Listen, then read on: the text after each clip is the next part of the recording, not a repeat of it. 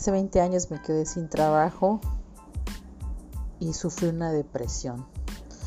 Ese día llegué a mi casa y en una hoja blanca hice un bosquejo y un dibujo y una relación de cosas que tenía que comprar para poder iniciar un negocio que previamente había yo investigado en una revista Entrepreneur sobre los negocios exitosos.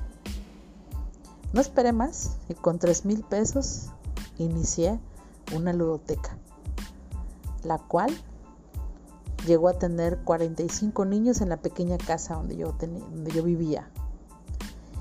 Y es así como poco a poco fui aprendiendo este mundo de los negocios y que hoy traigo para ti a través de esa experiencia que espero que te pueda servir y que además de manera amena te pueda yo presentar.